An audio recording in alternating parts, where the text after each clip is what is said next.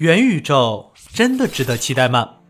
可能大家对元宇宙概念并不熟悉，很多人在无法快速解释这个概念时，便拿出头号玩家对标。对于元宇宙的定义，北京大学陈刚教授、董浩宇博士认为，元宇宙是利用科技手段进行连接与创造的，与现实世界映射与交互的虚拟世界，具备新型社会体系的数字生活空间。理解今天讨论的主题，只需要知道元宇宙是一个基于数字科技创造出的虚拟世界即可。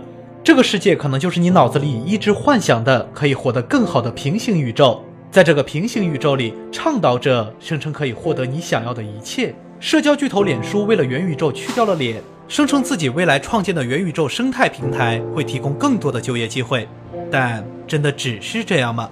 看着小扎一系列的收购操作，从上游开发人员到元宇宙平台，再到相关软硬件及内容业务，貌似是要搞垄断。纵使宣扬元宇宙的人构想的幻景是现实世界里你可能一无所有，平行世界里你应有尽有，可是我们如何获得呢？大佬战队也不能说明什么，毕竟大佬也是人，有激情和进取心。而改名的脸书对元宇宙绝对是最激进的部队之一。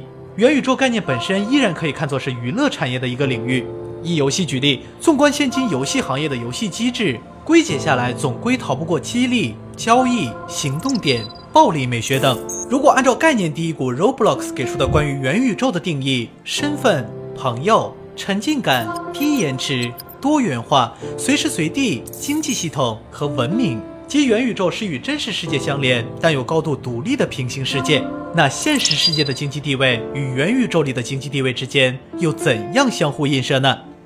我们对于元宇宙的期盼，本质是对现实世界的不满，希望事情可以重来，希望可以不劳动而获得自己认知世界里最好的结果。甚至可以按照自己的意念作为这个世界的准则。要说元宇宙平台可以免费提供这些，资本又要从哪里割？